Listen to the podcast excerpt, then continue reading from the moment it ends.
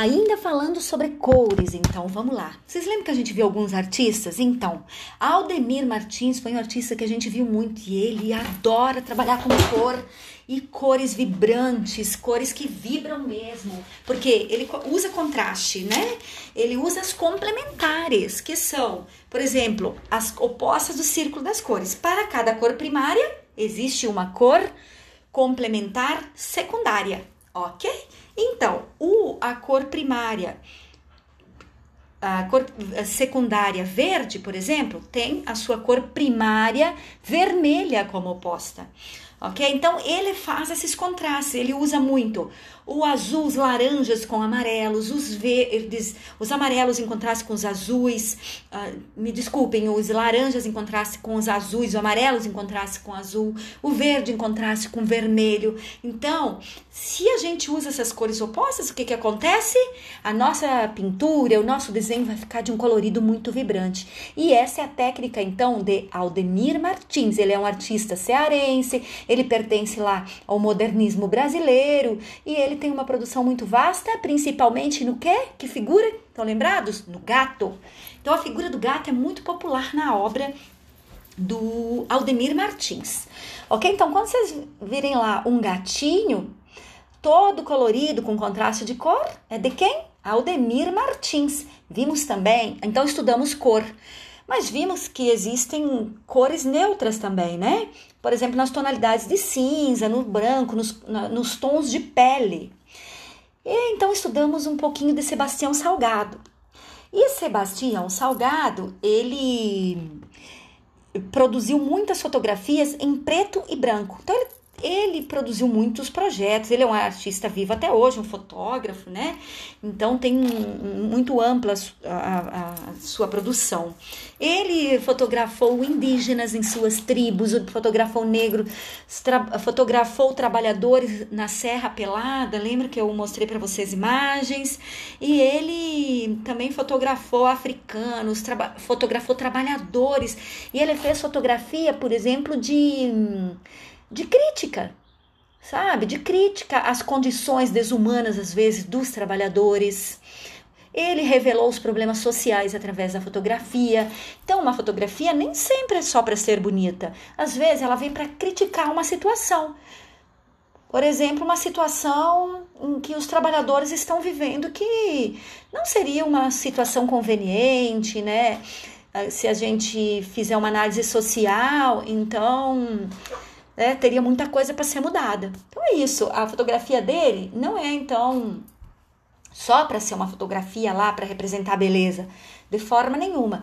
Ele já tem que lembrar que ele já fotografou natureza, já fotografou o homem, as suas condições de trabalho, ele fotografa coisas bonitas, mas também fotografa problemas, porque ele quer que venha à tona também os problemas sociais que existem na sociedade tá? Então, ele retrata sempre em preto e branco, vamos lembrar disso. Uh, retrata os feitos humanos, os problemas humanos, belezas naturais da Terra. Ele tem vários projetos, por exemplo, um é o Gênesis. É... Ele foi aquele fotógrafo também que reflorestou margens de rio e a água voltou a correr. Inclusive, ele é um mineiro, né? Não vamos esquecer que ele é um fotógrafo mineiro. Então, Minas Gerais é muito rica quando se fala assim de artistas e de arte. Lembrando do Barroco Mineiro, de Aleijadinho, claro, né? Então, Sebastião Salgado. Lembrando também que na música, Minas Gerais se destaca muito, tá? Só para fazer um parênteses aí. Ok, gente? Então, não vamos esquecer: Sebastião Salgado e Aldemir Martins, tá bom? É, vocês têm que observar também as cores na obra do Aldemir, né? Então, não vão esquecer sobre as obras, que ele trabalha com cores intensas, com cores contrastantes. Ele usa as opostas, por exemplo, laranja, roxo, verde, vermelho. Ele coloca muita cor na obra dele, o que faz com que a obra fique num colorido muito vibrante, ok?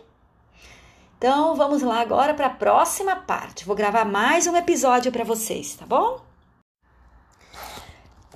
Pessoal, vamos falar um pouquinho sobre meme. Né? O que, que é o meme? O meme é geralmente ele tem. Ele é engraçado, né? Ele pode ser um vídeo, ele pode ser um áudio, ele pode ser uma imagem, né? Com uma frase ou não. Então, ele geralmente ele traz humor, mas ele também pode trazer crítica, tá? Então, depende do momento em que ele foi feito, do contexto em que ele foi criado, para que finalidade ele foi criado. Então, não necessariamente ele tenha que ser um, só humor. Ele, ele sempre tem humor, geralmente ele tem humor, é uma das características do meme. E então, mas ele pode também ter crítica, tá bom? É, então, a gente estudou também, lembrem, de Romero não, Romero Brito não, desculpa, Botero. Ah, são nomes parecidos, Romero com Botero, né? Mas é Botero, Fernando Botero. Lembram lá que ele produzia as figuras com volume? Sempre gordinhas? Então tem muito meme dele nessa quarentena. Por quê? Porque a gente fica em casa, porque a gente fica comendo, então a gente fica mais tempo em casa, lógico, vai comer mais, né? Vai, vai ficar comendo o tempo todo, geralmente, que a gente fica, não é? Então, tem muito meme agora, nessa época de pandemia, sobre as obras de Romero Brito, que retrata as obras de Romero Brito. E uma característica dele, então, é esse volume, não esqueça, não interessa o que ele for representar. Se ele for representar uma fruta, será com volume, tá? Elas têm formas bem arredondadas. Se vai, vai lá, vai pintar um gatinho, vai desenhar um gatinho, vai esculpir um gatinho, porque ele é escultor também. Sempre formas arredondadas, com muito volume, gordinho. Pessoas, sempre, árvores, tudo que ele for representar, inclusive montanhas, qualquer coisa que ele for representar, terá o que? Volume. Então é muito simples. Os memes, ainda falando sobre memes, os memes, é bem provável que eles ficarão para a história, sim, Hoje é difícil de falar isso porque a gente está vivendo esse momento. Tanto os memes como os GIFs, principalmente os memes, né? Nem sempre tá, traz o português correto nas suas frases, porque ele pode trazer uma variação de linguagem de determinado lugar, é isso que às vezes vai deixar ele mais cômico, né? Ele pode então trazer palavras que são ditas popularmente que são faladas, né, de um jeito popular, que tem o português correto, mas tem um jeito popular de falar, essas variações de linguagem. Então o meme também pode ter isso. Nós vamos provavelmente sim estudá-los nas aulas na literatura, na língua portuguesa. Por quê? É uma linguagem nova que surgiu, né, há algum tempo já e que se faz uso. Existe ainda o Museu do Meme, que eu posso falar para vocês, no Rio de Janeiro. Se quiserem acessar depois, acessem lá. Museu do Meme, em, em Niterói. É um museu virtual que tem muitos memes à disposição aí para a gente estar vendo. O brasileiro é, é uma das pessoas que mais faz meme. Os brasileiros, o Brasil aqui é o que mais tem meme. O brasileiro gosta muito de meme. Tá? Tem gente que ganha dinheiro com os memes, então existe esse museu do meme, né? E o museu e o meme veio para ficar, veio para fazer a sua história aí, tá bom? Então lembrando que vão, vai, vocês estudem, leiam um pouquinho lá sobre meme, o que eu vou estar cobrando nessa prova está lá na agenda de vocês.